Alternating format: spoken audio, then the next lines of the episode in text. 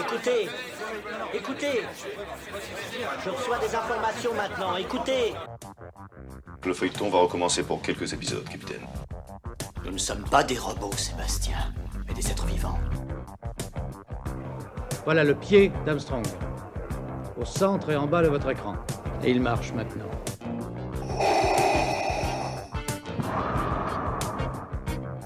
On peut dire aujourd'hui que la science-fiction est bel et bien partout. Tu veux dire qu'on est dans un programme informatique Est-ce vraiment si invraisemblable Le dormeur doit se réveiller. Non, c'est de la science-fiction. Bonjour à toutes et à tous, vous écoutez C'est plus que de la SF, le podcast hebdomadaire sur la science-fiction animé par l'œil de chéri et produit par ActuSF. Cette année, un classique du cinéma de science-fiction fête ses 40 ans, bande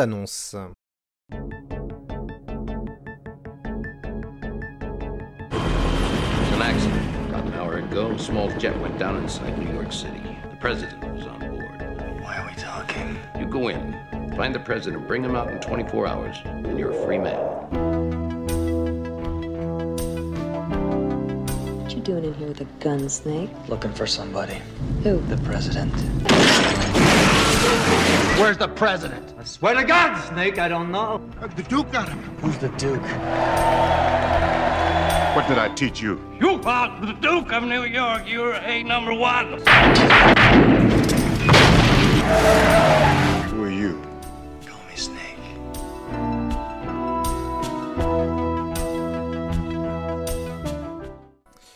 Sorti en 1981, New York 1997 ne vieillit pas, ce film d'action réalisé par John Carpenter imagine que la ville de New York s'est transformée en complexe pénitentiaire, alors que l'anarchie et le chaos règnent dans les rues, le président des États-Unis est pris en otage. Pour sauver l'homme le plus puissant du monde dans cet enfer urbain, l'État envoie Snake Plissken, un redoutable cambrioleur portant un bandeau de pirates, véritable légende dans le monde du crime. Snake a 24 heures pour tenter l'impossible s'il ne veut pas mourir. Pour parler de ce classique, on a le plaisir de recevoir Stéphane Boulet. Il est l'auteur de l'œuvre de John Carpenter, Les masques du maître de l'horreur, disponible chez Sœur d'édition. C'est un excellent ouvrage que tout bon cinéphile se doit de posséder. Stéphane Boulet, bonjour à vous. Bah bonjour, merci pour l'invitation. Vous êtes euh, journaliste chez Gamecult et vous animez le podcast Super Ciné Battle que je recommande euh, également. Alors Stéphane, quand on pense à John Carpenter, New York 1997 est souvent cité dans le top 3 de sa filmographie avec Halloween et The Thing. Pourquoi, selon vous? Déjà, tout simplement parce que c'est euh, à l'échelle de John Carpenter l'un de ses plus gros succès euh, critiques et aussi euh, publics, tout simplement. C'est un film qui avait plutôt bien marché à l'époque, à tel point que d'ailleurs c'est le, c'est le seul film de la carrière de Carpenter dont il réalisera lui-même la suite. Évidemment, Carpenter, c'est Halloween euh, et les suites d'Halloween, bon, on a eu euh, un certain nombre, on va dire. Mais voilà, c'est un, film qui avait, euh, qui avait pas mal marqué.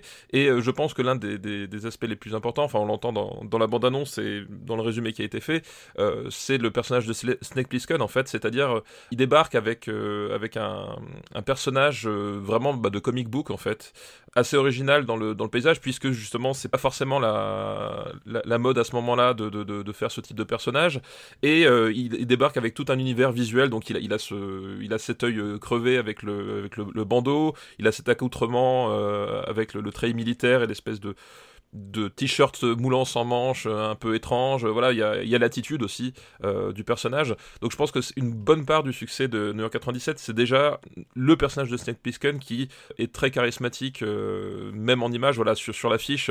Alors il y a eu différentes affiches du film mais une des affiches internationales les, plus répandues on a le visage de, Snake Plissken en grand au-dessus de, au-dessus de New York. C'est vraiment un point d'entrée assez, assez facile assez fascinant pour le public.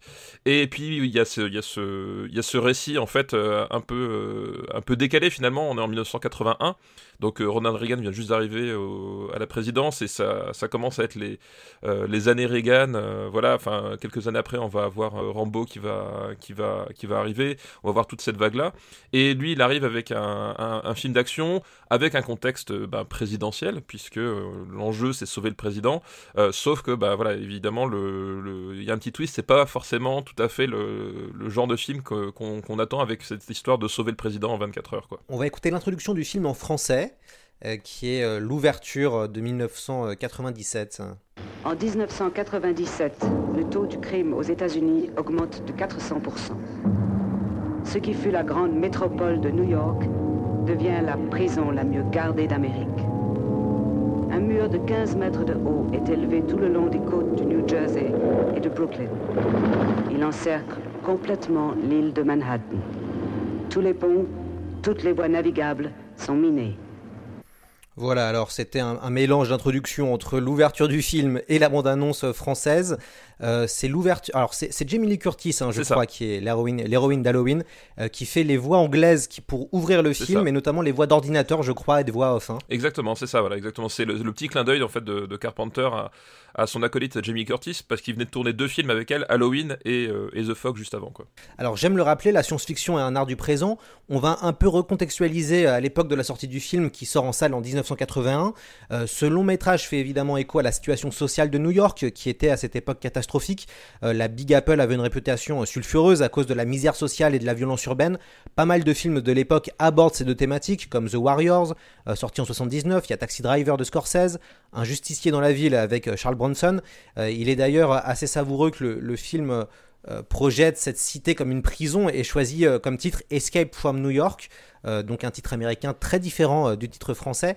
dans les bonus du Blu-ray, l'historien du cinéma Justin Humphrey explique que Carpenter propose une version perverse de New York. On y trouve un taxi fou, une satire grotesque de Broadway avec le spectacle des travestis, des méchants qui font écho au proxénète et à la mafia, et un combat de gladiateurs proche d'un match de boxe à la Madison Square Garden.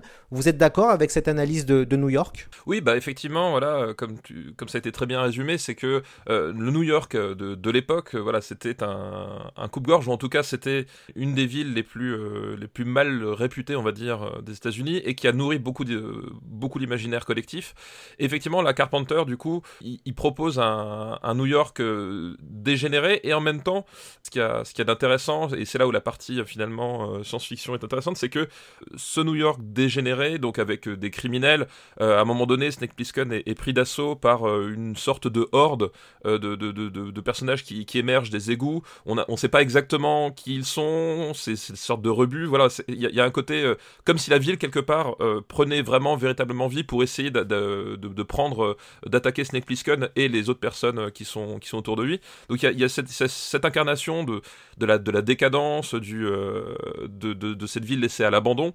Voilà une prison à ciel, à ciel ouvert, c'est-à-dire que c'est littéralement le gouvernement qui a abandonné euh, la ville, les citoyens, qui s'est contenté de construire un mur et qui, euh, qui protège finalement le reste de la civilisation qui au-delà de ces Mais en même temps, euh, ce qui y a d'intéressant, c'est que parallèlement à, ce, ce New York décadent, l'autre point de vue de, de New York 1997, euh, c'est justement le gouvernement qui là littéralement sont des nazis euh, du, du, futur, euh, gouvernement américain, voilà avec les, uniformes noirs extrêmement stricts, un gouvernement où euh, la, moindre, le moindre plaisir finalement est, banni, où tout est extrêmement, euh, tout est extrêmement codifié, rigoriste, et du coup il y a, y a, ce contraste qui s'installe, c'est-à-dire que quelque part le, le, le, le, bordel qui règne à, New York dans cette prison à ciel ouvert, c'est le dernier espace de vie réel en fait de, des personnages. C'est là où en fait où Snake Plissken qui est un personnage qui est extrêmement euh, désabusé et misanthrope, euh, c'est finalement l'endroit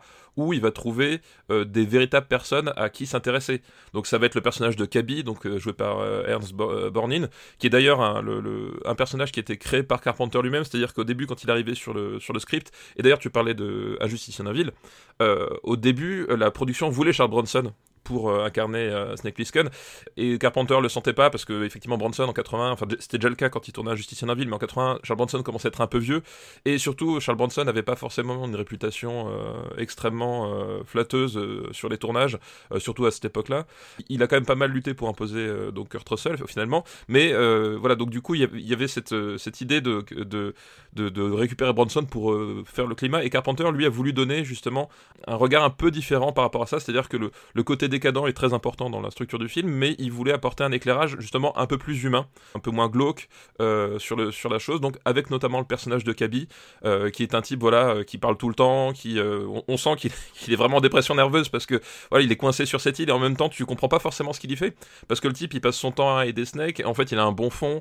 Le personnage d'Adrienne Barbeau aussi qui qui pareil est une, est une femme courageuse qui va qui est simplement là en train d'essayer de lutter pour survivre. Donc il y a toute cette galerie de personnages qui sont fondamentalement profondément humains, qui vont un petit peu humaniser le personnage de Snake Plissken, qui lui, du coup, va se trouver face à la, machine du gouvernement américain, qui elle, par contre, est, voilà, est quelque chose de, très désincarné et même d'extrêmement violent, d'extrêmement même cruel en fait. Il y, a, il y, a, ce moment où il se rend compte que le type qu'il qui a essayé de sauver, donc le président des États-Unis, joué par Donald Pleasant, donc en plus là de nouveau euh, ironie de faire jouer Donald Pleasance, c'est-à-dire que un Britannique qui a, qui a un accent qui est pas forcément euh, très très yankee et qui joue un personnage en fait complètement détestable. Quand Snake Plissken se rend compte que ce type-là n'a aucune considération pour les gens qui ont qui ont donné sa vie pour le, pour le sauver, voilà, ça, fait une sorte de déclic pour lui et, euh, et quelque part ça, ça, ça conforte dans son idée que ce monde mérite d'être sauvé? J'en suis pas sûr.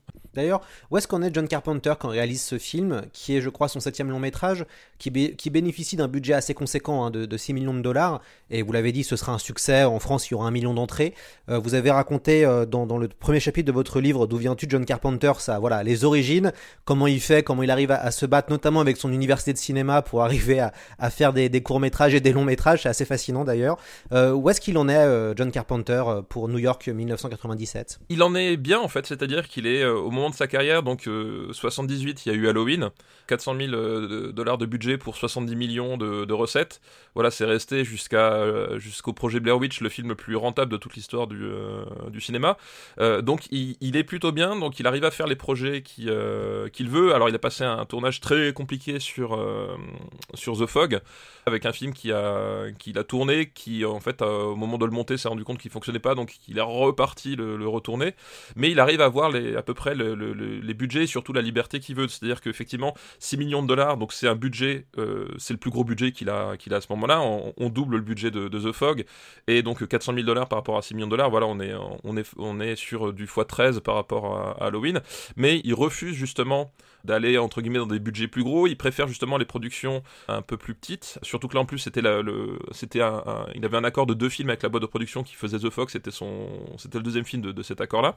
Mais il, arrive à être le, moment où il arrive à, avoir le budget qu'il veut pour le, pour, pour sa vision, tout en restant euh, loin des, des, considérations, euh, des considérations un peu, un peu mercantiles du gros Hollywood. Voilà, il est au moment où, où ça se passe bien, où ses films marchent plutôt bien. Donc euh, évidemment Halloween le carton 70 millions, mais The c'était 20 euh, millions de, recettes. Là, New York 97 va, euh, va faire 25 millions. Euh, bon, il ne sait pas encore évidemment où il le tourne, mais voilà, il est sur la pente ascendante, entre guillemets. Voilà, pente ascendante qui va se, briser l'année suivante avec, avec The Thing qui va être son premier film de, studio, de gros studio. Et là, en fait, ça va, ça va être là, ça va être très compliqué. Mais au moment où il tourne New York 97, il est bien, il est, euh, il est en phase avec, euh, avec euh, ce, ce qu'il ce qui veut faire en termes de cinéma et en termes de carrière, et il est voilà sur, le, sur, le, sur la, pente un peu irrésistible de, la queue de comète d'Halloween. quoi. New York 1997 mêle plusieurs sous-genres de la science-fiction. On a de l'anticipation, de la dystopie, du post-apo. Comment vous, vous analysez la science-fiction de, Carpenter? Bah, la science-fiction de Carpenter, c'est, j'ai envie de dire, c'est un, c'est un moyen pour un but, comme dirait l'autre. C'est qu'effectivement, effectivement, euh, bah là on, a New York 97, on a aussi euh, Live par exemple. D'une certaine façon, The Thing est aussi un film de science-fiction puisque c'est un extraterrestre et qu'il y, a un vaisseau spatial. N'oublions pas que son tout premier film, fait en collaboration avec Dan O'Bannon, donc le scénariste de, Alien, euh, c'est Dark Star. C'est pour le coup son, son film de science-fiction le plus le plus, on va dire, euh, le plus science-fiction, c'est-à-dire que c'est vraiment une sorte de space opéra un peu dégénéré, euh, voilà, avec un équipage dans, dans, un, dans un vaisseau spatial, euh, un équipage de, de, routiers finalement, c'est juste des mecs qui, qui, qui, qui, sont là pour transporter des cargos d'un endroit à l'autre et pour détruire des planètes de temps en temps il commence par la science-fiction. Il commence euh, par la science-fiction. Pour lui, voilà, c'est souvent justement un, moyen, enfin c'est aussi la nature même de la science-fiction, c'est un moyen de, parler d'autres sujets. Finalement, quand il fait Dark Star, quand il fait New York 97, le, il y a des gadgets, il y a, il y a de l'anticipation, des choses comme ça. C'est pas forcément ce qui l'intéresse le plus. Euh, voilà, il est, c'est plus justement utiliser cette façade, cette, ce, cette façade-là parce que euh, ça lui permet de faire des, des, des choses rigolotes en termes de direction artistique ou de, ou de mise en scène, mais en fait son sujet à chaque fois est beaucoup plus terre à terre euh, quelque part quoi. Quand on parle par exemple de Invasion Los Angeles, c'est vraiment ça, c'est-à-dire que on va prendre, euh, on va prendre le, le, quotidien de, des Américains pauvres Euh, et on va se rendre compte qu'en fait, euh, derrière ce quotidien, il y a, euh, il y a un aspect science-fiction qui est, du, qui est la brutalité en fait du, du, capitalisme, qui sont des extraterrestres, qui ont une technologie plus avancée. Bah, bon, quelque part, enfin, c'est Matrix avant l'heure. Enfin, littéralement, Invasion de Los Angeles, c'est Matrix avant l'heure. Il y a même la, le motif des lunettes de, de soleil. Enfin voilà, il y a pas mal de choses qu'on qu retrouve. Et à chaque fois, voilà, la science-fiction, c'est vraiment le, le moyen pour lui de discuter d'un sujet plus terre à terre et qui lui, qui tient, qui lui tient plus à cœur. Starman, c'est pareil, c'est un extraterrestre qui arrive sur Terre, qui prend la l'identité en fait, le corps en tout cas d'un homme mort et qui après va traverser les États-Unis avec la veuve de, de, cette même personne. Donc c'est un film de science-fiction. En plus, y y a, on voit il y a la NSA qui lui court après avec les hélicoptères, euh, voilà. Mais le cœur du film, finalement, c'est le moment. Il utilise la science-fiction pour faire une histoire d'amour, chose qu'il va refaire d'ailleurs avec euh, euh, les aventures d'un homme invisible. À chaque fois, voilà, il, va, il va parler d'autres choses à travers le biais de la science-fiction parce que c'est un, un aspect visuel de direction artistique qui, qui, qui l'intéresse, qui, qui lui stimule finalement son imagination à lui, mais son sujet finalement, la conquête de l'espace entre, entre guillemets, où c'est pas forcément son truc. Lui, il, il veut ramener le, le, sujet, le cœur du sujet du récit à quelque chose de plus terre à terre, mais sur un, sur un mode euh, un peu, un peu extraordinaire quoi. Alors pour New York 1997, le film a été écrit dans les années 70 en plein scandale du, du Watergate.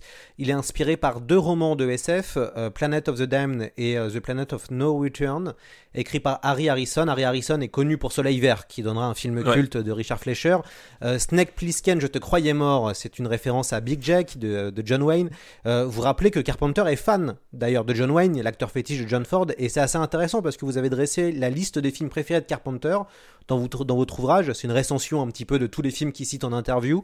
Et il y a finalement peu de films de SF, mais pas mal de films fantastiques, et surtout beaucoup de polars et de westerns, euh, notamment ceux de, de Hawks. Il est fan de western, euh, Carpenter?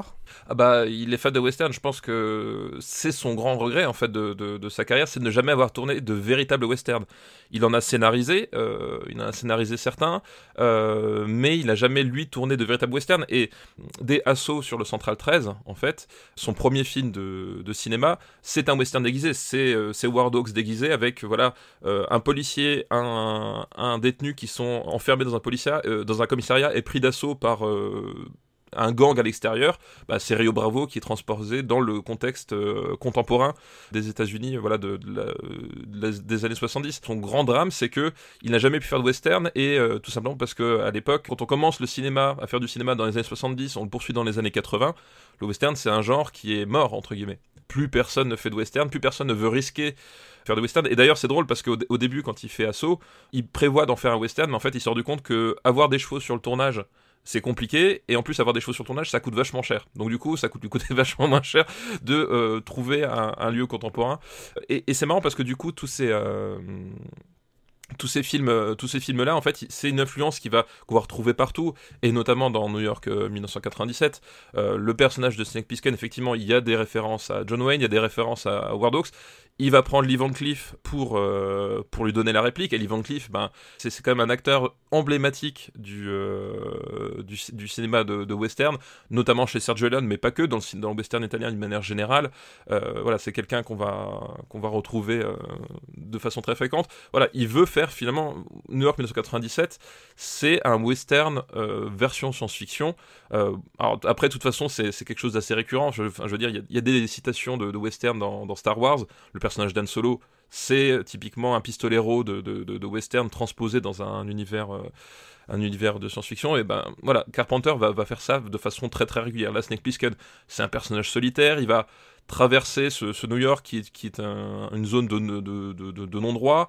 Euh, on peut voir d'ailleurs le, finalement certains assauts, un peu comme, euh, comme les assauts de diligence euh, des Indiens, où il va se, prendre des lances dans la voiture, il va se prendre des, des sortes de tomahawk, des choses comme ça. Donc il y a, tout cet imaginaire-là qui va servir de colonne vertébrale vraiment à, tout son cinéma. Puis après, ben, il va greffer, il va mélanger des, des, éléments.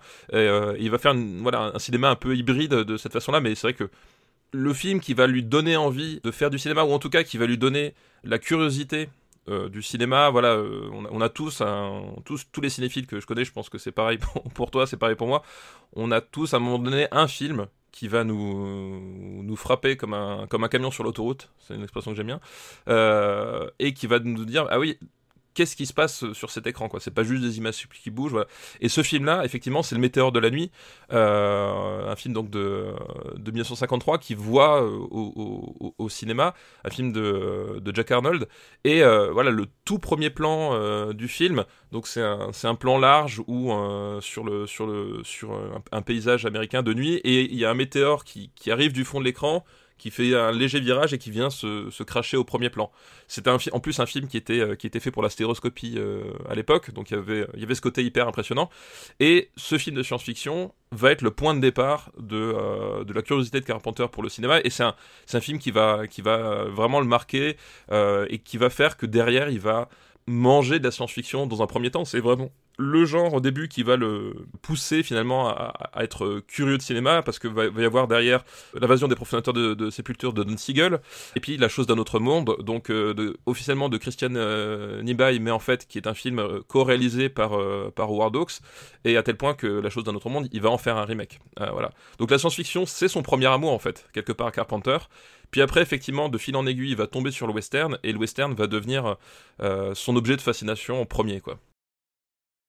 Euh, c'est une référence à un film de Howard Hawks avec euh, ce, travelling, euh, ce travelling latéral où Snake s'en va tranquillement. Exactement. Et qui, a un clin d'œil à Howard Hawks. Et d'ailleurs, vous le dites aussi, à un moment donné avait été envisagé mais jamais approché Clint Eastwood ça. pour jouer Kurt Russell vous le dites aussi il est fan de Clint Eastwood John Carpenter et, et d'ailleurs je vais revenir sur quelque chose qui m'a marqué dans votre ouvrage vous dites page 146 que New York 1997 pose les bases idéologiques euh, du cinéma de John Carpenter. Est-ce que vous pouvez un peu les, présenter, ces bases idéologiques? Oui, bah en fait, voilà, c'est vrai que, en tout cas, mon point de vue sur le cinéma, c'est que toute œuvre est politique d'une façon ou d'une autre, euh, consciente, inconsciente, peu importe, mais voilà, chaque cinéaste ou chaque personne qui travaille un film porte à un moment donné un regard sur le monde. Euh, qui, conditionne finalement ce, qu'il va faire avec son film. Et c'est vrai que sur le début de sa carrière, donc euh, avec Assaut et, euh, et Halloween, Carpenter a quelques soucis. Disons qu'il crée des mini-polémiques par rapport au conservatisme de, présent dans, son film. C'est vrai que Assaut, typiquement, on, est à la fin des années 70, on, donc on est encore au moment où c'est le nouvel Hollywood, où on est sur, euh, finalement une, lecture de la société américaine euh, faite de désillusions, voilà, euh, des choses comme ça. Et là, avec Asso, il réhabilite la figure du shérif qui est la, une des figures conservatrices du, cinéma américain, avec ce, ce shérif, ce shérif vraiment incorruptible et en même temps qui sait à mon heure reconnaître la valeur humaine au-delà de, au-delà de, ce que lui dit la loi, puisque il va s'associer au, criminel Napoléon euh, Wilson et que tous les deux en fait ce sont des hommes d'honneur et qui vont s'entendre sur ce terrain-là. Mais toujours est-il qu'il y a cet aspect du shérif qui va euh, lutter contre les gangs. Après, dans Halloween, on va avoir euh, un début de polémique parce qu'à cause du, du, fait que les, la principale victime ce soit des jeunes femmes. Euh, qui sont assassinés par, euh, par le, personnage de Michael Myers s'enchaîne. Et d'ailleurs, la, polémique va réenfler à la sortie finalement de, euh, de comment ça s'appelle, de Vendredi 13, où Vendredi 13, en fait, c'est à partir de Vendredi 13 que finalement on va avoir cette lecture de on punit les jeunes parce que ils, ils, vivent. Et en fait, rétrospectivement, en fait, on va, on va associer Carpenter à ça, puisque à Carpenter, c'est celui qui va faire exploser le genre du, du slasher. voilà, si, si, si, on se bouffe des slashers pendant 2, 3, 4 sorties par mois euh, dans les années 80, c'est à cause de l'explosion d'Halloween. Et finalement, on va lui reprocher euh, ce qui est dit dans, dans Vendredi 13 avec Halloween. Alors qu'en fait, si on regarde bien Halloween, euh, dans le film, finalement, effectivement, le personnage qui survit, a priori, est encore vierge. Euh, même si c'est jamais, euh, si c'est jamais euh, confirmé, mais a priori il est encore vierge. Et donc du coup, on lui a collé cette, cette interprétation de la, virginité puritaine qui, qui, domine sur le, sur le mal rampant. Alors que si on regarde bien le film, finalement, c'est pas tout à fait ça, et c'est beaucoup plus complexe que, que, ça. Et donc arrive New York 97, et New York 97, effectivement, c'est le premier à affronter, enfin en tout cas, à utiliser une, une idéologie de façon consciente par Carpenter. C'est-à-dire qu'au moment où il fait où il fait ses premiers films, ça lui, enfin, ça fait partie de lui, mais euh, il n'en a pas forcément conscience, il se rend pas forcément compte de, de, ce qu'il fait. Enfin, évidemment, il, se rend compte de ce qu'il fait, mais disons d'un point de vue idéologique, euh, c'est pas quelque chose de conscient pour lui. Avec New York 97, il, fait vraiment le premier palais là-dessus, c'est-à-dire qu'il va, il va utiliser donc le président des États-Unis, il va utiliser la bannière, il va utiliser l'armée, et il va, euh, transformer ça en, État fasciste en fait. Euh, pas face à ça, il va proposer un personnage euh, solitaire qui ne, ne, survit que parce qu'il a euh, certaines valeurs et qu'il a un courage que finalement l'État fasciste auquel on lui oppose n'a pas. Et à partir de là, en fait, ça va être, le, ça va être vraiment le, le, le début, et c'est assez drôle que finalement ce soit euh, ce film était écrit justement euh, pas suite au Watergate et que le film sort l'année de l'élection de Ronald Reagan. Ronald Reagan c'est un peu on va dire le la némésis de John Carpenter euh, d'un point de vue d'un point de vue politique et après tous les films qui vont suivre vont baigner dans, dans, dans cette idée voilà de cette, cette idée d'avoir un monde euh, dirigés par des, par des gens qui, euh, qui n'ont qu'une obsession, c'est leur propre soif de pouvoir ou leur propre soif d'argent et écraser les, les, gens qui sont en dessous d'eux.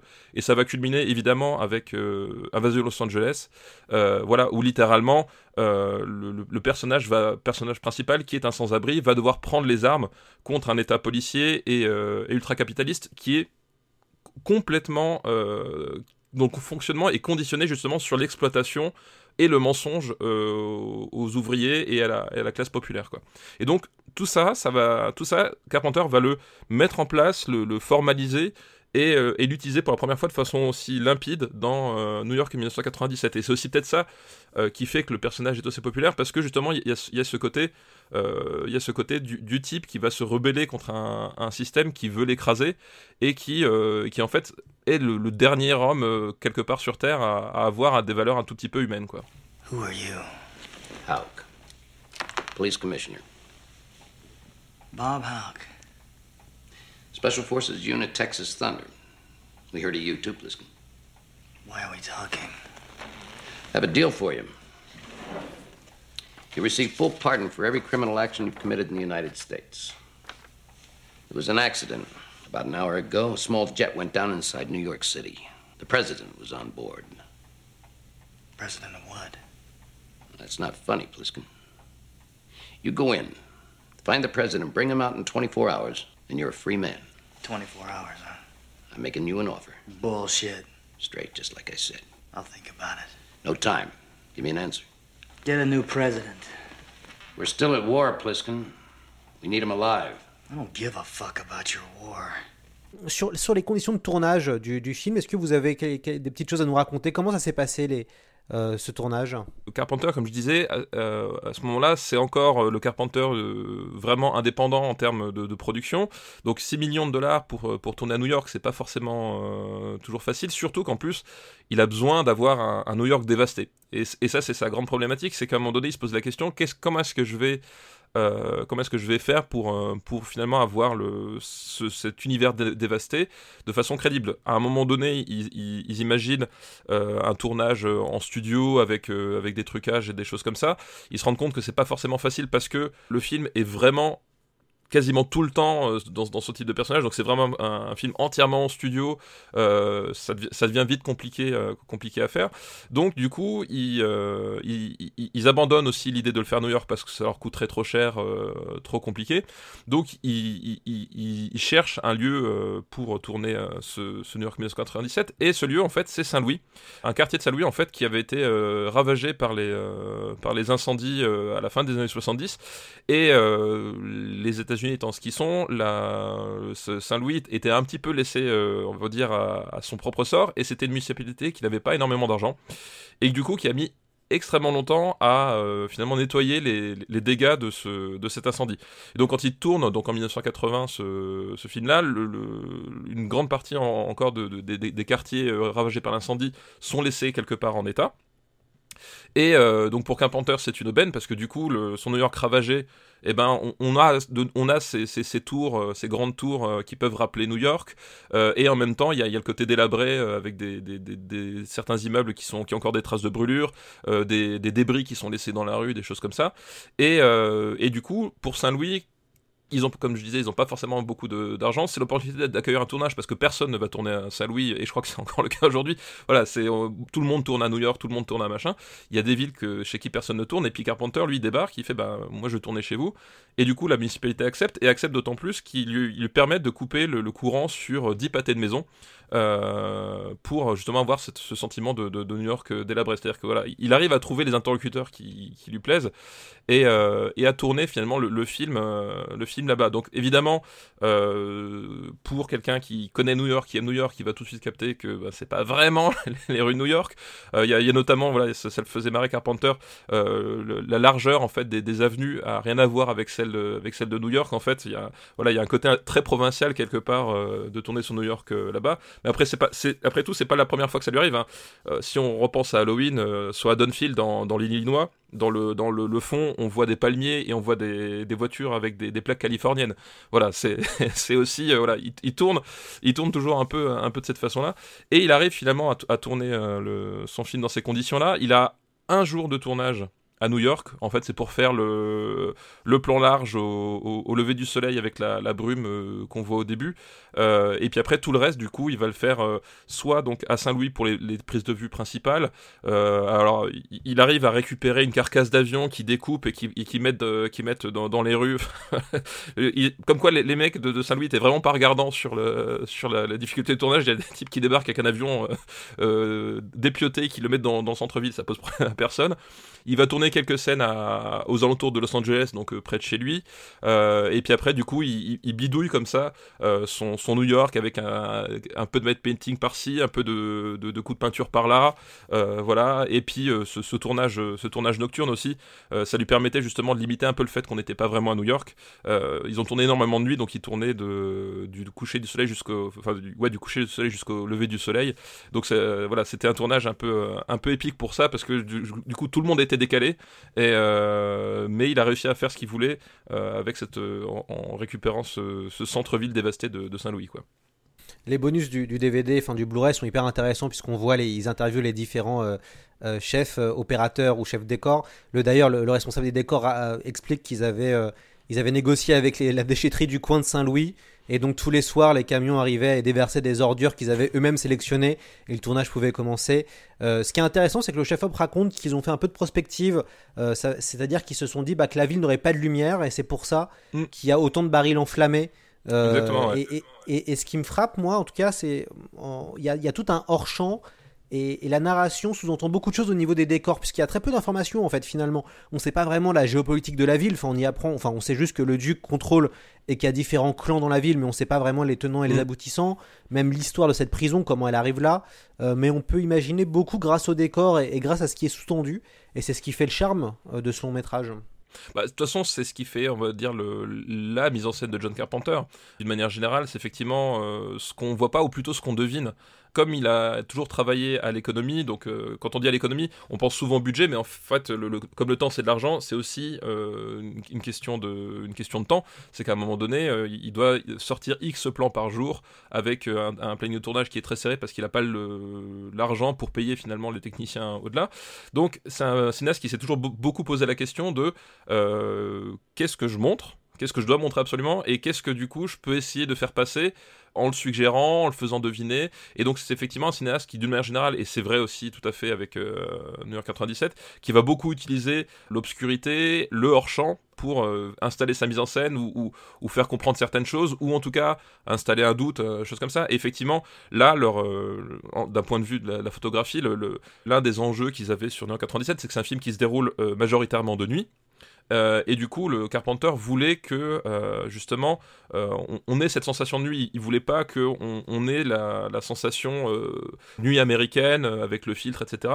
Donc ils ont comme je disais, ils ont, ils ont coupé l'éclairage sur, sur des pâtés de maison entiers, donc ils n'avaient pas les éclairages urbains classiques, et ils avaient une sorte de, ils étaient éclairés par une sorte de, de, grands spots suspendus qui faisaient la lumière de, qui simulaient la lumière de la lune, et c'était leur éclairage principal. Et à partir de là, du coup, ils rajoutaient des bidons par-ci, rajoutaient quelques loupiotes par-ci par-là, pour justement donner un peu de structure à l'image, mais ce qu'il voulait filmer, c'était la nuit, c'était renforcer le sentiment d'isolation de, Snake Plissken avec euh, cette, euh, cette, cette, ville plongée dans le noir. À un moment donné, euh, on le voit marcher dans des rues et le, fond de la rue, on, le distingue, on, voit que c'est le fond de la rue, mais en fait, c'est le noir complet. Et du coup, il y a cette, ce sentiment d'immensité quelque part qui, qui, se crée, alors que s'il faut, il y, a, il, y a un, il y, a un, immeuble au fond, mais on le voit plus. Et vraiment, il utilise, il utilise ce, cette, cette, nuit pour créer cette, ce, ce, sentiment voilà, d'isolement, de, de, de, ville gigantesque. Et et en même temps où plein de choses peuvent arriver parce qu'à un moment donné on voit au fond, on voit, on voit un peu de lumière, mais on sait pas forcément s'il y a quelque chose qui va se passer. On voit vaguement un détail, à un moment donné, l'immersion, euh, enfin pas l'immersion, pardon, l'éruption euh, par les plaques d'égout, ça se passe en, en arrière-plan. Euh, C'est-à-dire que Sex Misken au, au, premier plan fait quelque chose et d'un seul coup, on voit une plaque d'égout qui bouge à l'arrière-plan. Et voilà, à chaque fois, l'arrière-plan va devenir un, lieu où, potentiellement peut se passer quelque chose, mais justement pour que ce soit intéressant, on va faire en sorte de pas trop montrer cet arrière-plan. On va faire en sorte de, que tout soit un peu flou, un peu dans la pénombre, pour que justement à un moment donné, on soit toujours sur le qui-vive. C'est-à-dire qu'à un moment donné, il va se passer un truc, et du coup, comme on distingue pas trop, tout, ça peut venir d'un peu n'importe où. Et c'est comme ça que Carpenter construit son, cinéma, quoi. Je crois que, que, Carpenter fera appel à Roger Corman, alors le pape de la série B, pour réaliser des, des, des, trucages et notamment le matte painting, donc pour les décors extérieurs, comme, comme vous l'avez dit, il n'y a, a, pas de plan de New York, mais par contre il y a plein de tableaux peints et, et qui vont servir en fait euh, à créer une forme d'illusion, notamment la séquence à Central Park où des, où des hélicoptères se posent à Central Park, donc ça n'a pas été filmé à Central Park, ils ont juste peint les décors, et, et je crois qu'il y a un, un, jeune, un futur jeune réalisateur qui fait partie de, de, de l'équipe. Oui, effectivement, bah justement cette fameuse scène à Central Park, donc qui est tournée pas du tout à Central Park, qui est tournée dans un terrain vague euh, dans la banlieue de Los Angeles. Et d'ailleurs, on le voit, les, espèces d'herbes jaunies un peu un peu étranges. C'est pas du, ça fait pas du tout Central Park. Euh, et même la poussière, voilà, enfin la, poussière qui fait vraiment euh, poussière californienne, absolument pas euh, de la côte est. Mais effectivement, il, a besoin de tourner une scène à Central Park. Voilà, c'est alors c'est la scène où les, hélicoptères vont déposer du du, du, du, matériel. il fait du matte painting et dans l'équipe de Roger Corman, il y a un un certain Jim Cameron qui est là et qui va, euh, qui va peindre les décors de, New York. Donc, pour ceux qui voient pas le principe du matte painting, en fait, c'est des immenses plaques de verre sur lesquelles on, peint le décor euh, et puis après on filme en transparence cette plaque, le, reste de la scène. Et donc euh, tous ces décors de, New York sont peints à la main, minutieusement par, James Cameron. Voilà, et c'est la, la, rencontre de, de, de John Carpenter et de James Cameron. Alors, ils vont pas Rogue collaborer après parce que du coup James Cameron lui quand il va faire euh, Terminator euh, il va aller vers d'autres sphères du cinéma en termes euh, simplement de relations de, budget de, de, reconnaissance. Mais c'est assez marrant justement de voir que ils vont se, se, rencontrer sur ce, sur ce tournage là et par l'intermédiaire de Roger Corman. En fait Roger Corman c'est quand même le type qui a donc qui a permis à James Cameron de travailler. C'est le type qui va lancer aussi Francis Ford Coppola. Et paradoxalement c'est un type que on va dire le, le grand public ne connaît pas forcément très bien parce que c'est un spécialiste de la série B de la série même Z parfois et, Carpenter était un grand fan du cinéma de Corman. Voilà c'est un, type qui va te filmer des crabes géants qui attaquent, des gens qui va faire des, des, des proto-slashers complètement euh, déjantés. Et c'est cette énergie-là en fait que qu'appréciait Carpenter chez Corman. Et justement quand euh, il a l'occasion de travailler sur ce circuit du cinéma un peu indépendant, bah c'est un nom qui est quasiment incontournable pour lui. Et, et c'est une vraie, enfin pour Carpenter, c'est un, une vraie aubaine de, de, de, travailler Corman à ce moment-là. Le scénario a d'ailleurs un peu changé car dans la séquence originale d'ouverture, on voit Snake euh, se faire arrêter. Est-ce que vous avez vu cette séquence et qu'est-ce que vous pensez euh, du choix du réalisateur de la changer? Effectivement, la, séquence d'ouverture, donc dans, le film actuel, on a la modélisation de New York avec la voix off de Jamie Lee Curtis, et puis après on, débarque sur New York avec le, les types qui essaient de, s'échapper et qui sont abattus euh, par un hélicoptère euh, sans, sommation. Initialement, il y avait une scène qui se déroulait sur un braquage, puisque Snake Plissken est un, criminel, hein, euh, rappelons-le, sur un, braquage qui foire, c'est-à-dire que à ce moment-là, Snake Plissken, son, son complice se fait tuer, lui se fait arrêter et on, découvre comment Snake Plissken euh, se fait arrêter. Carpenter décide de la retirer pour, une, pour plusieurs raisons.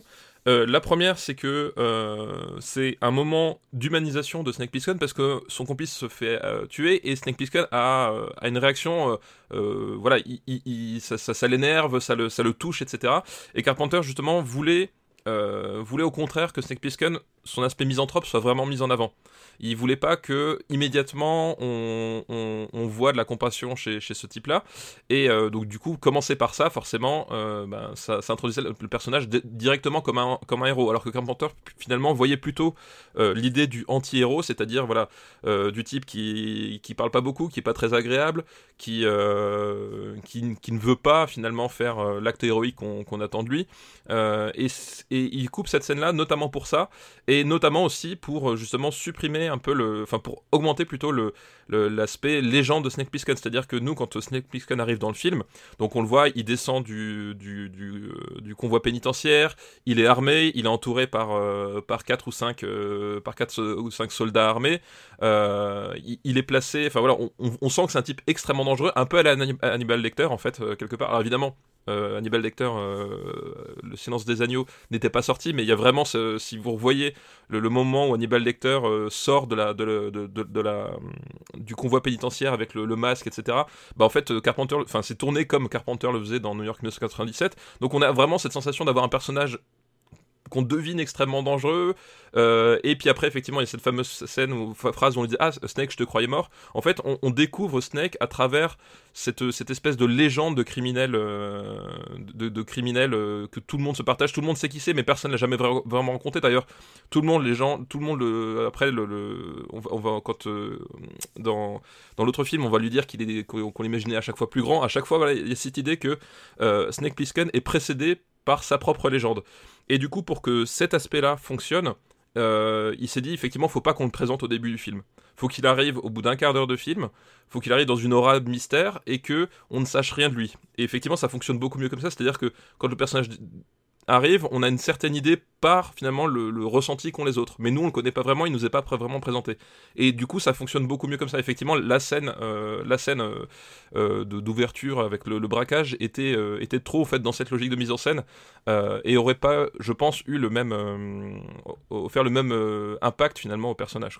Par contre, ce qui est drôle, c'est que du coup, c'est que la musique de cette scène d'intro, qui a été coupée, euh, est devenue, euh, est devenue par, par la suite mythique parce qu'elle était présente en fait sur la bande originale quand elle était sortie, sauf qu'elle n'était pas dans le film. Et euh, elle va être réutilisée dans un épisode de Stranger Things où justement il y a un braquage. voilà, du coup, c'est assez marrant de, de, de, de, se rappeler ça, quoi.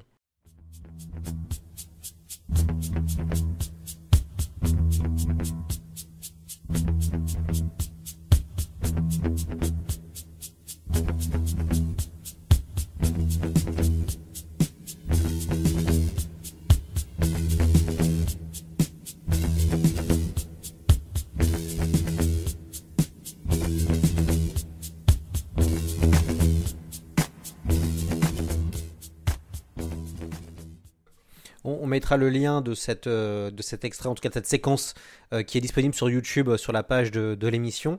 dans votre chapitre 2 intitulé Au-delà du plan, vous revenez sur les plans iconiques du réalisateur et vous avez choisi un plan assez spécifique pour New York 1997. Il s'agit du moment où Snake Plissken vient de retrouver la capsule du président et s'assoit essoufflé sur une chaise abandonnée. Euh, pour les éditeurs qui ont, qui ont vu, euh, qui ont le film chez eux, c'est à la 38e minute. Euh, pourquoi ce, plan et en quoi il est si iconique selon vous? Bah pourquoi déjà? Parce que selon les dires de Carpenter, c'est son plan préféré du film.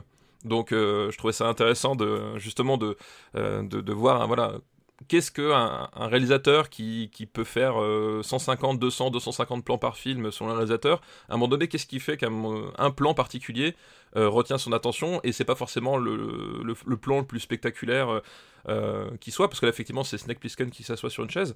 Mais il est intéressant pour plusieurs choses. Déjà, c'est qu'il est assez emblématique de son style, c'est-à-dire que c'est la fin d'un plan séquence. Euh, Carpenter utilise beaucoup le, plan séquence, euh, pas forcément euh, pour des raisons de, de tape à l'œil, mais simplement parce que ça coûte beaucoup moins cher de faire une seule prise, une seule prise avec, avec le, un, Panaglide ou un, voilà, un, dispositif mobile comme ça. et donc c'est le moment où c'est juste après le, moment où il découvre la capsule présidentielle. Donc il est là pour récupérer le président, il est dans une capsule de sauvetage, il retrouve la capsule. Donc on, commence à, le suivre euh, marcher dans les ruines, arriver à la capsule, inspecter la capsule, et après s'asseoir sur cette chaise. Et le moment où il s'assoit sur cette chaise, c'est le moment où euh, finalement il n'a euh, plus forcément d'espoir parce que son objectif, parce que rappelons-le, il est, il est là pour sauver le président, mais parce qu'on l'a contraint. C'est-à-dire que s'il ne le trouve pas, il meurt. Euh, c'est le, le, contrat euh, qu'on lui, lui a offert. Euh, et de toutes les choses que, que Snake Plissken n'a pas envie, mourir en fait partie. Et donc du coup, c'est le moment où il a retrouvé la, capsule avec le tracker qu'on lui avait donné. Et manque de Paul, sa cible n'est pas là. Et donc c'est le moment où, où finalement il ne sait pas où est-ce qu'il, quelle étape il, il, doit suivre par la, par la suite. Il n'a aucune idée de, d'où il doit aller, de ce qu'il doit faire.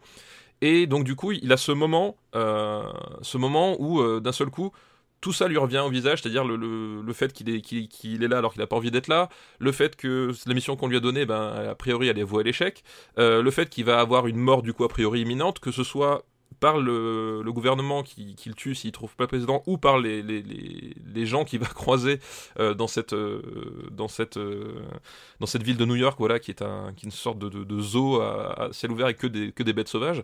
Donc il est tout seul au milieu de tout ça, et c'est le moment où tout lui, tout lui tombe dessus en même temps. C'est vraiment le moment où ça devient trop pour lui et il a besoin de relâcher la pression. Et, euh, et, donc il prend cette chaise, il s'assoit au milieu des décombres.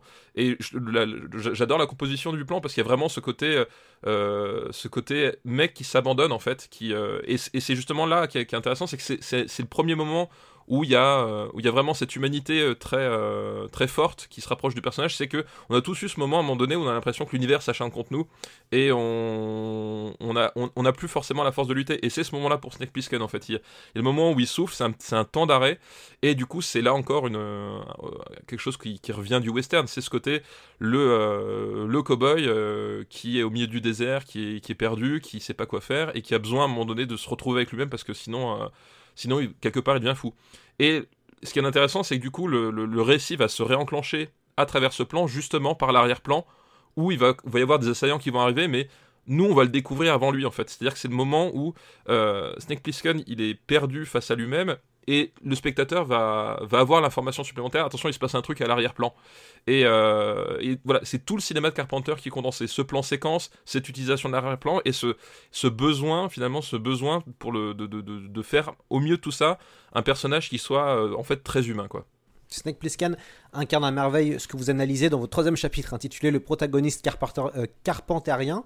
Il a un problème avec l'autorité, il est solitaire, il est désabusé, il n'a pas eu le choix. C'est un homme du peuple, mais aussi un homme d'honneur. Est-ce que finalement Carpenter ne parle-t-il pas de lui-même avec ce genre de héros? C'est vrai que euh, voilà John Carpenter, donc c'est euh, c'est un type qui a été élevé euh, dans le Kentucky à, Bowling Green. Donc même s'il est né il est né pas loin de New York, c'est un type qui a, qui a vécu et qui a grandi dans l'Amérique vraiment rurale.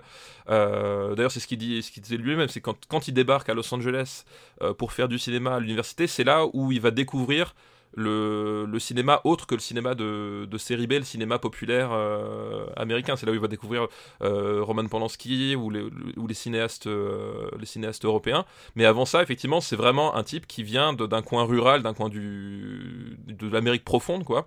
Et donc c'est quelque chose qui lui tient vraiment à cœur dans, dans tous ses films. Beaucoup de ses personnages, énormément de ses personnages sont des types entre guillemets simples.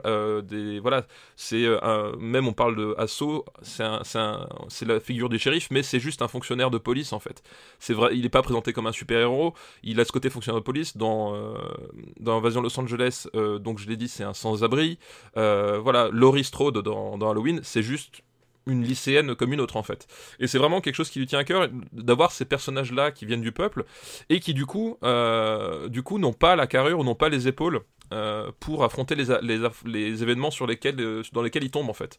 Ils, sont contraints finalement de, réagir euh, aux, événements, ils, ils réagissent pas forcément de la, façon qu'il faut, et ils ont, ils ont vraiment ce sentiment, ils connaissent ce sentiment de d'être que des pions dans une, énigme qui ne, qui ne comprennent pas forcément et qui ne maîtrisent pas forcément, et c'est pour ça aussi qu'ils ont tous un rapport à l'autorité, c'est que euh, ils ont conscience à un moment donné qu'ils sont manipulés d'une façon ou d'une autre, et que, et que finalement y a, ils sont réduits à leur instinct de survie. Et, euh, et ça, c'est très important chez Carpenter aussi. C'est littéralement le comportement que lui va avoir au sein de l'industrie. C'est que c'est un type qui va, euh, qui va à un moment donné, quand, euh, quand Jerry Bruckheimer va se rapprocher de lui et dire Eh, ça te dirait de faire ce film sur des avions de chasse qui s'appelle Top Gun? Euh, Jack Carpenter, il va regarder le scénario, il fait Mais je, refuse de tourner un, truc aussi, aussi débile, quoi. Et, et voilà. Et, et, Carpenter est exactement comme ça. C'est ce type-là qui, qui, vient, qui vient du Kentucky, qui se rappelle justement cette, ce sentiment contrasté entre une Amérique profonde bien raciste et euh, quelque chose que lui qu'il a, a toujours marqué qu'il ne comprenait qu'on ne comprenait pas. Et en même temps des, gens simples avec des avec avec des valeurs un peu traditionnelles auxquelles il peut se rattacher le, le sens de l'honneur euh, le, sens de la parole donnée aussi euh, tout simplement. Euh, et en même temps ce côté ben il va être un, poisson qui nage dans des eaux qui sont trop grandes pour lui.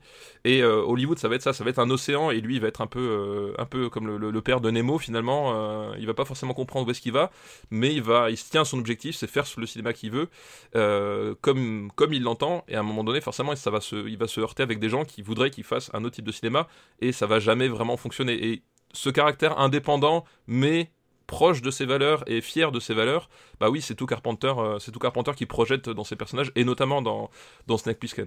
Dans les bonus de la version Blu-ray, on apprend qu'un ami du co-scénariste avait un ami qui s'appelait Plisken et qui avait un serpent tatoué, d'où le nom euh, de Snake Plissken. Euh, on retrouve d'ailleurs un personnage de scientifique qui s'appelle Cronenberg et un autre personnage Romero en hommage aux, deux, cinéastes. Est-ce que vous pouvez nous présenter brièvement Kurt Russell qui deviendra une star du cinéma d'action grâce à ce film? Oui, bah, Kurt Russell, donc c'est un, un, un, acteur avec lequel Carpenter avait tourné La vie d'Elvis. Euh, donc c'est un, film télévisé euh, euh, qui est pas forcément son film le plus, plus connu, hein, mais qui aujourd'hui est, parfaitement trouvable en, DVD.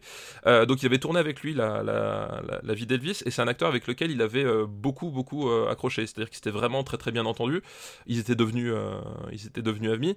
Et donc quand il, il lance New York 97, il y a la convergence de deux choses, c'est que il y a euh, d'un côté John Carpenter qui a envie de retravailler Kurt Russell parce que ça s'était super bien passé. John Carpenter fonctionne beaucoup à l'affect euh, avec ses avec ses techniciens, avec ses, acteurs. Euh, voilà, c'est quelqu'un qui à un moment donné, il a besoin de se sentir en confiance et avec la personne avec qui il travaille, plus que de chercher à travailler avec une tête d'affiche ou quoi que ce soit. Vraiment, lui, c'est ça qui, qui, le botte à la base. Et donc, il a envie de retravailler avec Kurt Russell. Et comme dit, le, studio au début veut, veut lui imposer notamment Charles Bronson. il y avait Jeff Bridges aussi qui, qui, est, qui est en discussion des, choses comme ça. lui, il a envie d'avoir soit Clint Eastwood, alors il n'arrivera pas à l'avoir parce que Clint Eastwood c'était c'était inaccessible pour son budget, ou soit Kurt Russell parce qu'il voulait vraiment travailler avec lui. Donc il se bat pour obtenir Kurt Russell. Et parallèlement à ça, Kurt Russell, lui, il est en, au moment de sa carrière où il a envie d'échapper à son image. Et son image, alors ça peut paraître un peu bizarre vu de 2021, parce qu'aujourd'hui, voilà, tout le monde connaît le Kurt Russell justement de New York 97, de Tango et Cash, euh, des Gardiens de la Galaxie, euh, voilà. On connaît ce Kurt de euh, Stargate, voilà, on connaît ce Kurt, ce Kurt Russell là. Mais à l'époque, en fait, Kurt Russell, ce qu'il faut se, ce qu'il faut se, dire, c'est que c'était un, ce qu'on appelle un bébé Disney. C'était un enfant acteur qui travaillait dans les productions Disney euh, comme Britney Spears d'ailleurs, euh, voilà, c'est le, lien entre Britney Spears et Kurt Russell, il est là.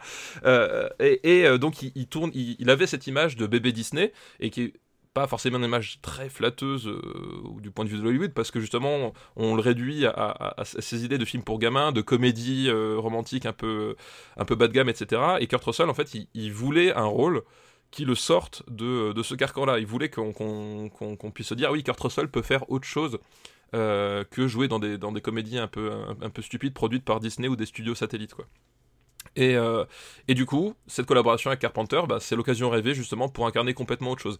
Et effectivement, ce qu'il y a d'intéressant pour Kurt Russell, c'est que le personnage public que va devenir Kurt Russell, l'image, chaque acteur, chaque rédacteur a une, image publique qui lui, qui lui colle à la peau, bah, l'image publique qui va s'imposer à l'international, bah, ça va être celle qui va, qui va être celle de 1997, c'est-à-dire le, euh, l'image de, d'homme d'action, euh, d'homme d'action avec le, euh, le, le, visage un peu buriné, etc. C'est à partir de là où il va métamorphoser sa carrière et va du coup enchaîner des, des rôles bah, beaucoup plus tournés vers l'action, le polar ou, ou, des choses comme ça. Ce qui est intéressant, et vous l'avez dit au début, c'est que l'équipe du film, en, en tout cas la, la, chef costumière, a réussi à rendre un héros iconique. Le bandeau de pirates, le Marcel noir moulant, euh, le treillis militaire, le pistolet mitrailleur euh, la cigarette puisqu'il fume il fume beaucoup. Mmh. le personnage va d'ailleurs inspirer un autre grand héros euh, culte des jeux vidéo qui est Solid Snake de Metal Gear Solid. Tout à fait. Euh, vous racontez d'ailleurs que Kurt Russell refuse de faire un plan où il jette son mégot au visage du président. Euh, l'acteur était pas très emballé euh, notamment sur le on va dire sur le symbole que ça représentait euh, puisque alors bon autre le fait que balancer son, son, son mégot à la face du président des États-Unis voilà ça le bottait pas trop mais la cigarette chez Carpenter représente un symbole de liberté. C'est ce que vous dites aussi hein, dans votre livre Oui, bah oui, effectivement, c'est, c'est, c'est, alors déjà Carpenter, faut savoir, c'est un grand fumeur euh, euh, devant l'éternel. Il, passe son, son, temps à, fumer sur les plateaux et même sur les, sur les commentaires audio. C'est, un détail que, j'adore. Moi, vous écoutez les commentaires audio de John Carpenter et vous entendez tout le temps le cliquetis du, du briquet parce qu'en fait, il s'allume club sur club quand il fait ses, ses commentaires audio. Donc, c'est quelqu'un qui fume beaucoup, mais qui en même temps va, va utiliser la cigarette euh, de façon vraiment très signifiante dans son cinéma.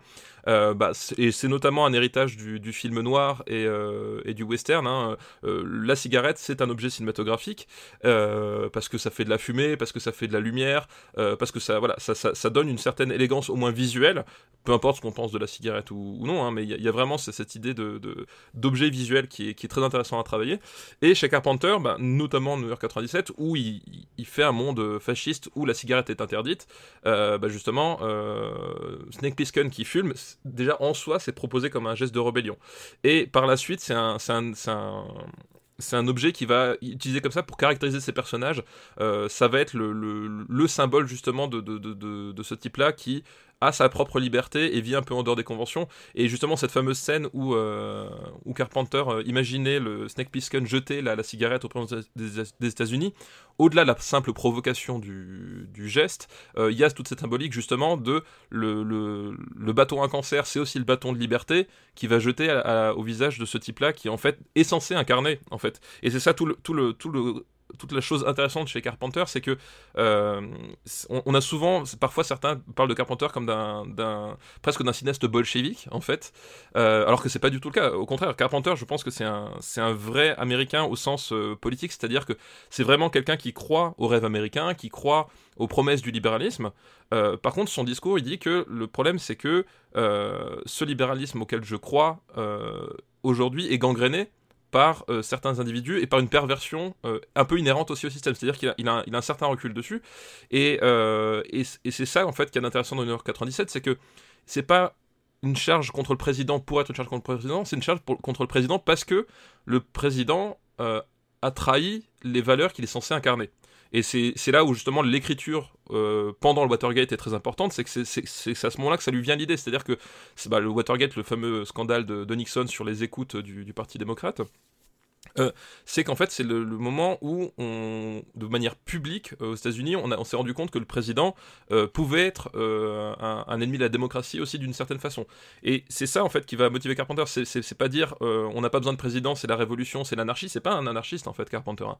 Au contraire, c'est quelqu'un qui voudrait que le président des États-Unis soit quelqu'un qui incarne des vraies valeurs, des valeurs de justice, des valeurs d'équité, des valeurs voilà qui lui il estime profondément américaines, mais qui en fait trahit son serment et ne le fait pas. Et donc ce geste de la cigarette, euh, voilà, c'est la liberté qu'on jette finalement euh, au visage de la personne qui trahit sa promesse. Et effectivement, Kurt Russell n'a pas voulu, parce qu'il faut savoir que Kurt Russell, sur l'échiquier politique, d'un point de vue Carpenter, c'est l'exact opposé. C'est un conservateur euh, ultime, euh, voire, même, voire même plus. Voilà, quand Carpenter parlait de, de, Kurt Russell, il disait si vous vous imaginez Kurt Russell d'un point de vue politique, voyez Gengis Khan. Voilà. Et, donc, et du coup, ils ont eu ce, ils ont eu ce conflit-là, entre guillemets, sur cette, sur ce, sur cette scène qui finalement n'a pas été tournée.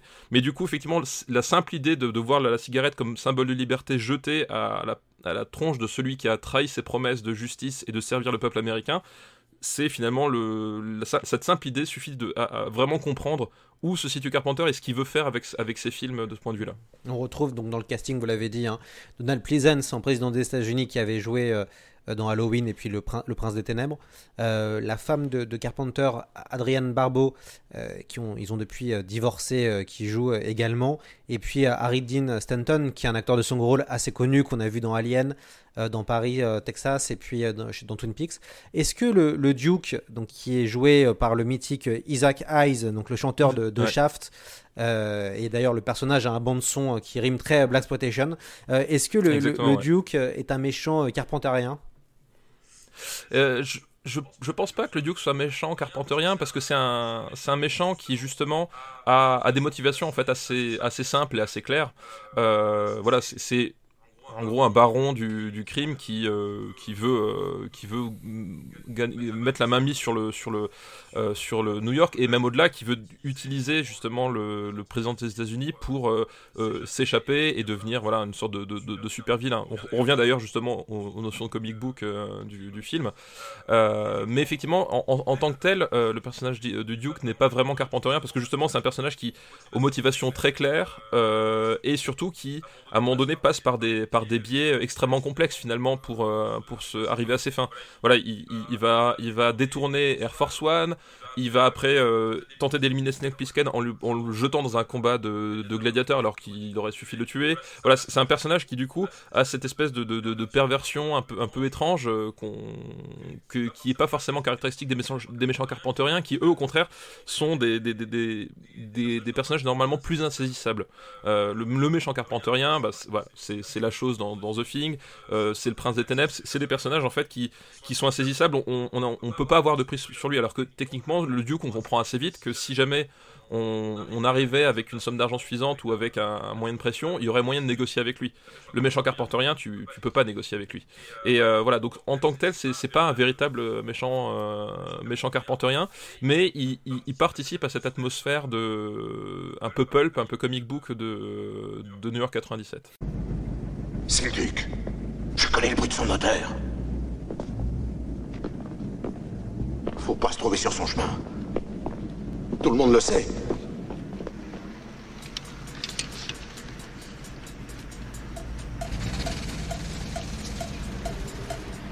Non mais regarde-moi ce trouillard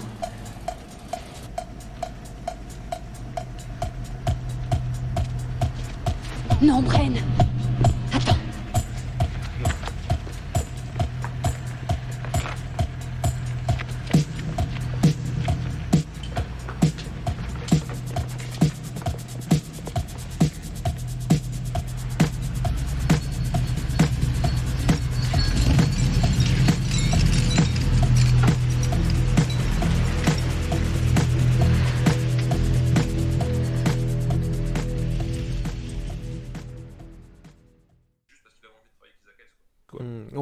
D'ailleurs quelques références au cinéma d'horreur hein, dans le film, euh, notamment la fameuse ouais. scène où les hommes sortent des égouts. Il y a des plans où on voit des ombres passer en courant. Euh, Mhm. c'est un, un- un clin d'œil à ces anciens films. C'est pour ça que Carpenter fait ça, euh, ou c'est juste naturel d'incorporer euh, un peu, un peu d'horreur dans, dans- dans son, dans son cinéma. Ah, je pense que c'est simplement naturel, c'est son mode d'expression en fait. hein. De la même manière que Asso a des composantes de films fantastiques dans la façon dont il traite les gangs, euh, c'est une composante naturelle pour lui. En fait, c'est un, moyen de s'expression, d'expression qui, lui paraît euh, tout à fait, logique. Il, va réinjecter ce genre de choses parce que c'est des choses que lui il aime bien, c'est des choses qui, lui parlent et, euh, et qu'on va retrouver tout au long. C'est-à-dire qu'il y a, tout le temps, à un moment donné, un, passage qui, traite à l'horreur. Même par exemple dans Dark Star. Euh, on a ce moment euh, complètement étrange où la, où la lueur se transforme en, Jeff Bridges. Et euh, on, voit la métamorphose avec d'abord l'espèce de fœtus, puis il y, a un truc très presque Cronenbergien en fait à ce, à ce moment-là du, du film. Il y a toujours voilà à un moment donné l'horreur n'est jamais très très loin chez Carpenter parce que c'est son, son mode d'expression favori, je pense. Que pensez-vous de la suite Los Angeles 2013 Est-ce que c'est bien? Alors Los Angeles 2013, c'est un film euh, très étrange. euh, c'est un film très très étrange en fait à, plein plein de niveaux euh, parce que ils ont eu ils ont eu pas mal de problèmes de, production, notamment sur sur tout ce qui est effets spéciaux. C'est-à-dire qu'à un moment donné, il va utiliser des effets spéciaux numériques. Donc on, on est au moment où les effets spéciaux numériques c'est pas forcément toujours extrêmement voilà, extrêmement probant et il va pas réussir à faire complètement ce qu'il veut et en même temps il y a un côté très très bariolé finalement dans le dans le film. Euh, c'est assez étrange d'ailleurs. En fait le- faut savoir que le Los Angeles 2013 c'est un film qu'il ne voulait pas faire à la base. Euh, il, voilà Carpenter a- ne voulait pas faire de suite de ses propres films. On lui avait demandé de faire Halloween 2 il a tout fait pour ne pas faire Halloween 2 donc il est resté producteur il a été scénariste mais il a tout fait pour éviter le poste de, réalisateur. Voilà il, il- il- il- il- il refusait cette idée de, de- de faire une suite de ses films. Et s'il fait Los Angeles 2013 c'est simplement parce que euh, Kurt Russell a insisté pendant des années, et qu'au bout d'un moment, il a fini par dire oui. Donc il, il à ce moment-là où il fait un film qu'il n'a pas envie de faire. Euh, donc, et ça se ressent dans certains aspects, c'est-à-dire effectivement, si on regarde par exemple le, le- le- la narration et le scénario, il y a un truc extrêmement décousu dans, dans ce film-là, c'est-à-dire qu'il y a vraiment un, un, un empilement de scènes qui parfois ont pas vraiment de sens avec elles, et en même temps, euh, au sein de ces scènes, il y a des trucs géniaux. Par exemple, la, scène avec Bruce Campbell où il incarne un, chirurgien esthétique devenu fou à Beverly Hills. En fait, la scène, euh, honnêtement, on l'enlève du film. Le film, ça change rien au film. Mais la scène en elle-même, elle, est complètement dégénérée, complètement. euh, voilà. Et, ce film-là, il, est, super intéressant pour ça. C'est que il y a des moments de mise en scène qui sont, vraiment fabuleux. Voilà, la scène du petit Bangkok où il fait le duel avec les, les types qui est Enfin, pour moi, c'est une de mes scènes Carpenter préférées. Euh, le thème de, de, Snake Plissken, parce est- euh, Snake Plissken n'avait pas de thème dans New York 97. Là, il lui écrit un thème, un blues en fait, euh, qui est vraiment génial. Et en même temps, il y a plein de petits morceaux qui sont vraiment bizarres. Voilà. Donc c'est un film qui, c'est un film qui qui est euh, à la fois réussi à la fois raté. Euh, en, tant que blockbuster, c'est un film honnêtement qui est complètement raté parce que la, promesse de, blockbuster euh, tient pas la route. Enfin, à l'époque où il sort, voilà, il y a, des trucs vachement mieux, euh, plus spectaculaires, mieux foutus, etc. Et en même temps, il, y a ce côté, ce côté désabusé qui, ressort et qui donne des scènes formidables. La scène du, la scène finale, tout simplement.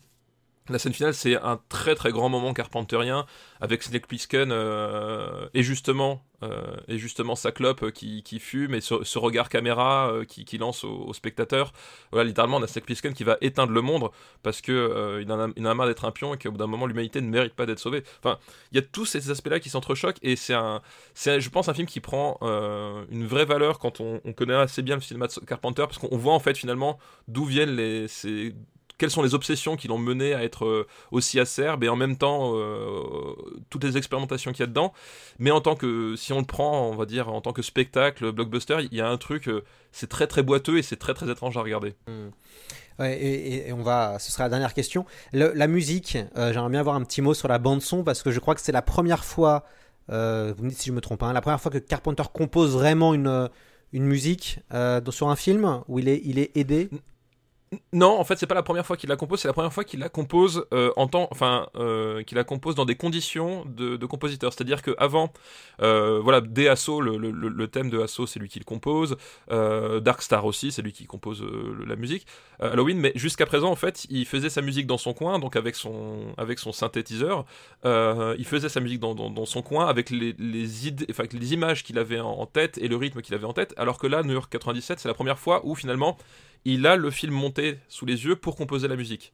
Donc il va, il va faire une approche qui est complètement différente. Avant, il écrivait la musique. euh, voilà, la musique de la musique de Asso, il l'a composée en une journée. Il avait une journée, il avait, il avait quelqu'un qui lui a prêté un synthétiseur.